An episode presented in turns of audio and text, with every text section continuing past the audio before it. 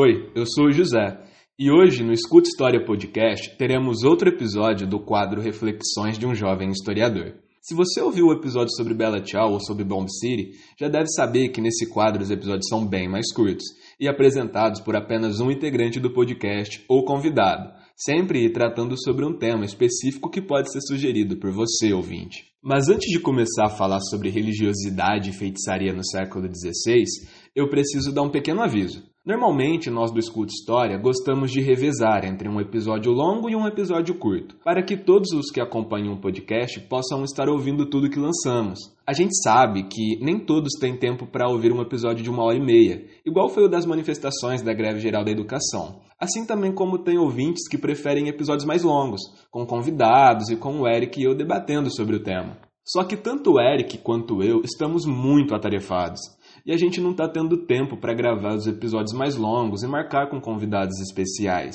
Por isso, até o final de junho, é bem provável que os episódios mais curtos sejam lançados com maior frequência. Se você já nos acompanha, sabe que lançamos um episódio novo semanalmente. É um compromisso que temos com o ouvinte, e a gente preza muito pela qualidade do episódio. Então, para garantir essa qualidade, essa foi a forma que encontramos para continuar com o conteúdo semanal. Mas pode ficar tranquilo, os episódios mais longos vão voltar logo logo. E tem muita coisa bacana que planejamos. E agora eu vou te dar um pequeno spoiler. Vai ter episódios sobre Libras e educação inclusiva em história, com uma historiadora especialista na língua brasileira de sinais. Vai ter também episódios sobre o ensino dentro dos presídios para pessoas que estão privadas de liberdade, também com um especialista no assunto. Vai ter episódios sobre marxismo e anarquismo, sobre futebol e política. Enfim, tem muita coisa boa guardada para os próximos episódios. E também vai ter um episódio direto de Ouro Preto. O Eric e eu vamos viajar com alguns estudantes de história para lá daqui a algumas semanas. Então estamos planejando gravar um episódio durante essa viagem, aproveitando as cachaças artesanais, o pão de queijo e as histórias da região. Bom, esclarecido tudo isso, vamos para o episódio de hoje.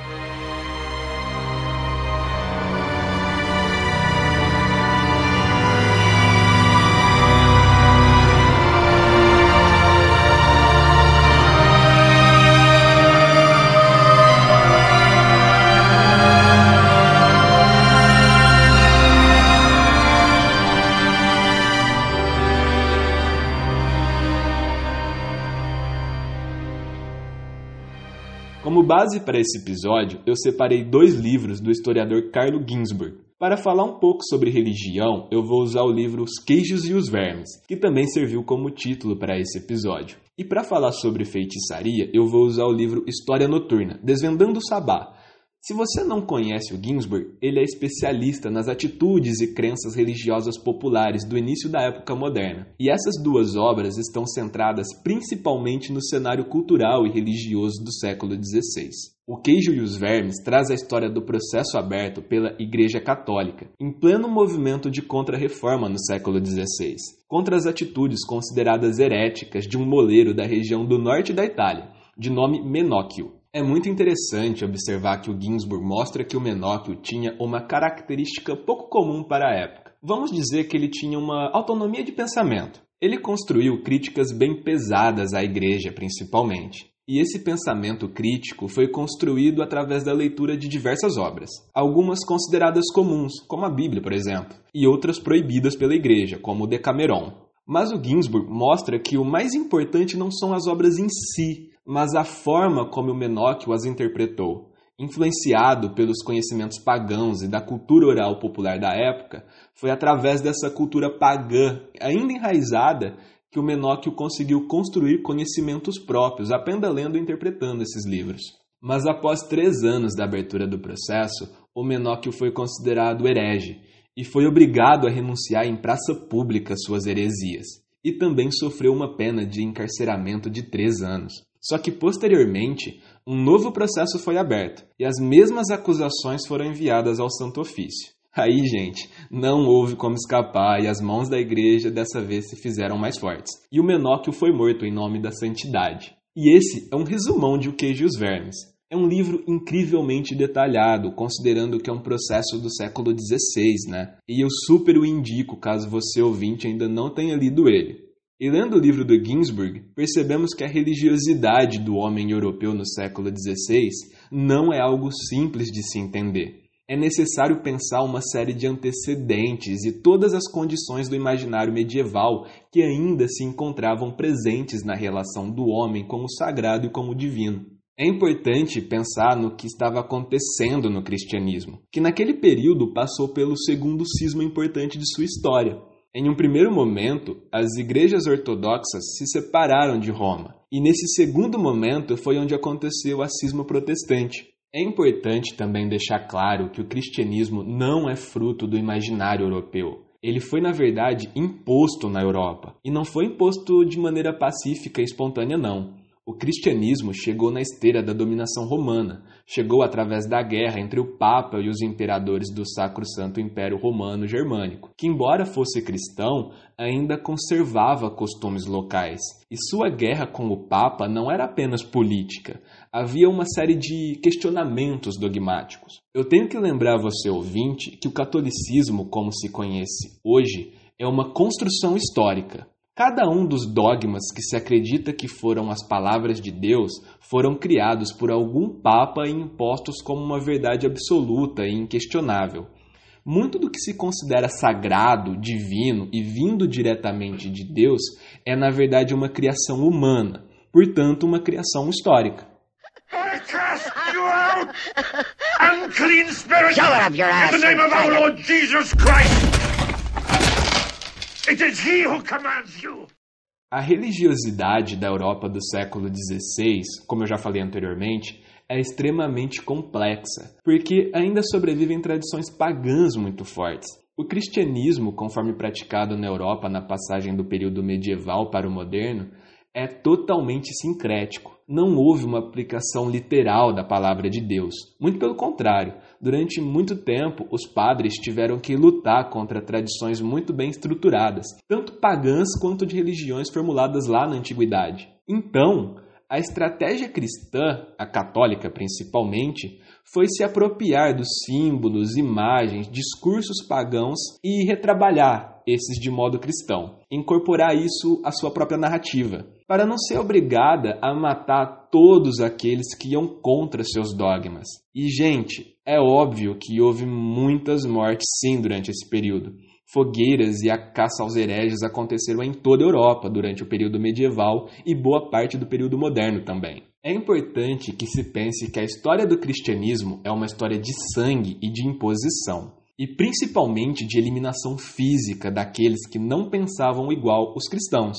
Mas quando essa eliminação não era possível e esses outros pensamentos estavam em maioria, aconteceu então essa incorporação ao discurso e a destruição dessas ideias pagãs, para que as próximas gerações não soubessem de onde esses símbolos e discursos vinham. Não podemos esquecer que muitas divindades de outras religiões foram colocadas como demônios dentro da tradição cristã, conforme ela se apropriava dessas culturas. Isso foi uma destruição sistemática da memória e da tradição desses povos europeus.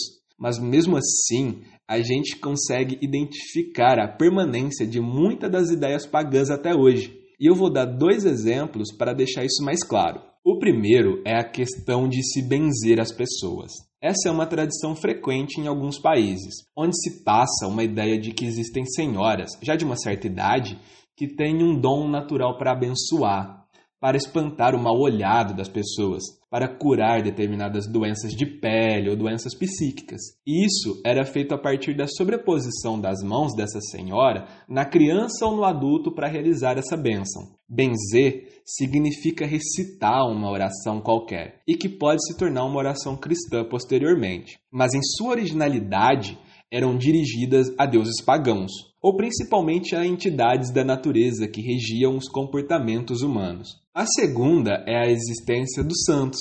Os santos que intercedem junto a Deus pelos seres humanos são recriações dos deuses pagãos. São releituras feitas ao longo do tempo de comportamentos que vêm da tradição pagã. E um dos sinais disso é que os protestantes não aceitam a existência de santos.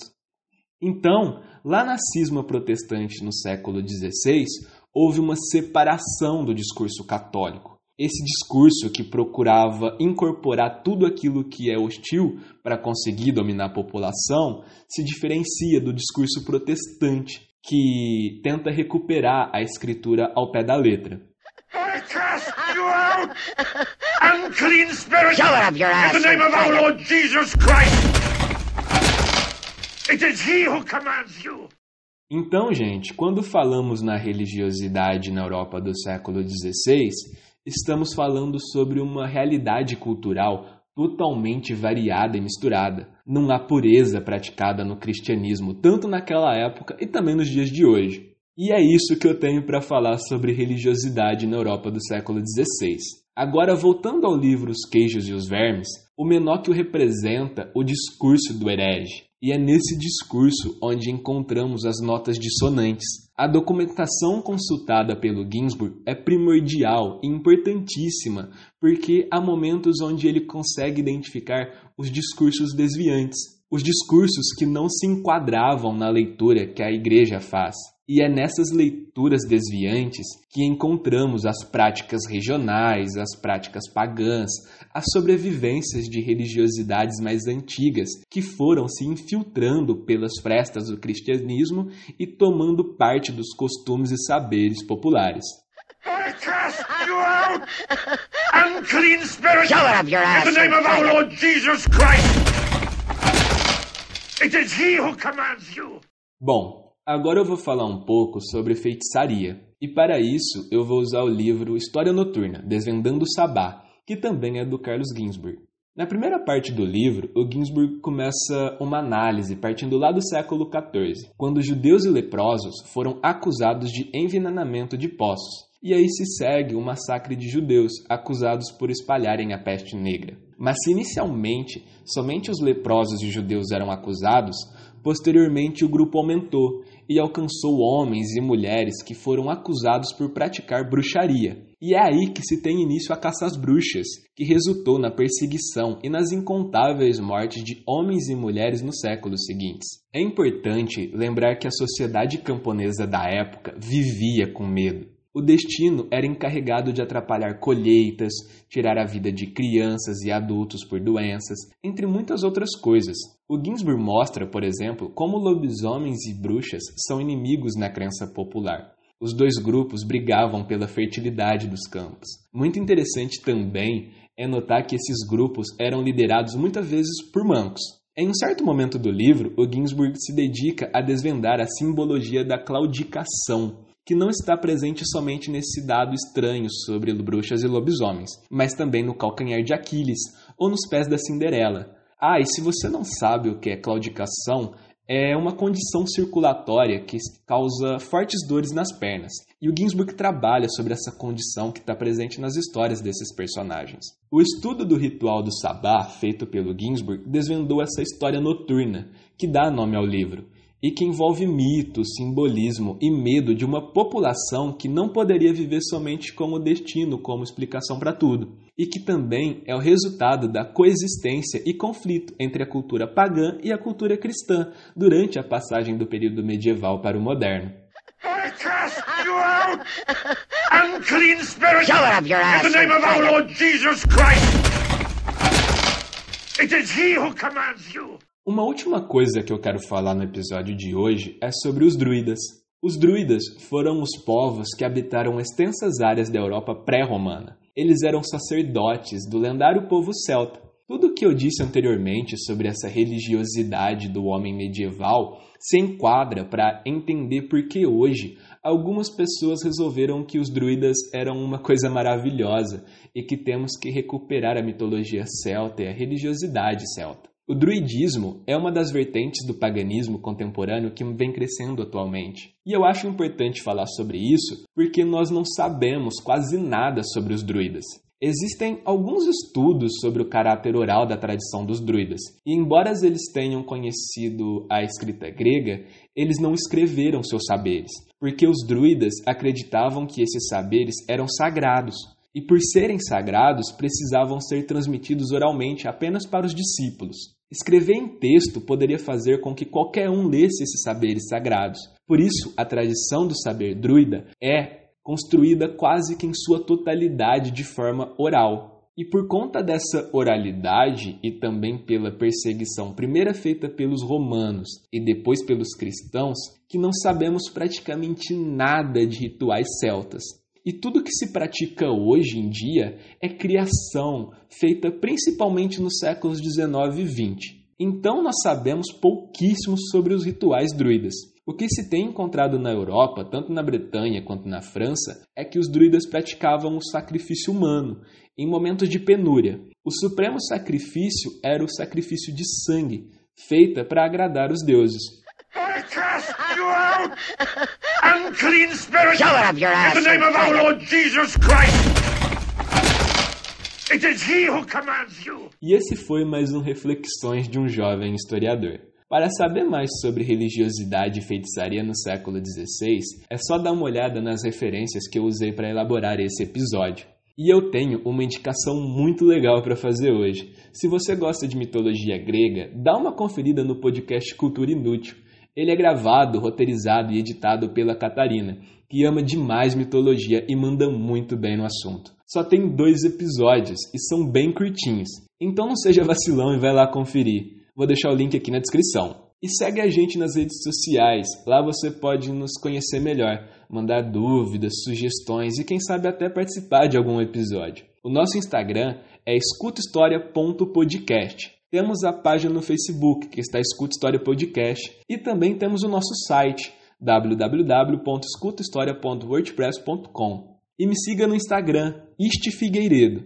E como eu sempre falo no final do episódio, por favor, mandem dúvidas, sugestões e críticas construtivas pra gente. A sua opinião é fundamental para a vida desse podcast. Muito obrigado e até o próximo episódio do Escuta História. Tchau, tchau.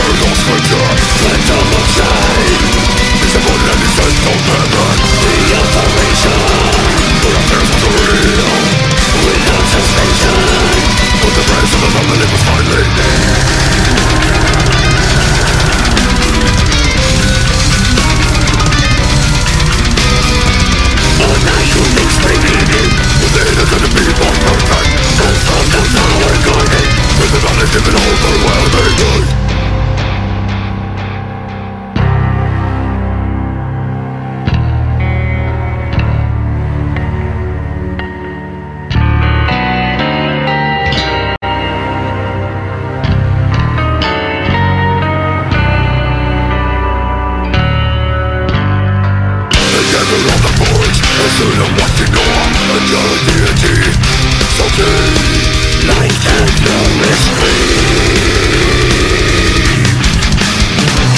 The brothers lies together and they come to their knees Worshipping a people in tears Who's on beauty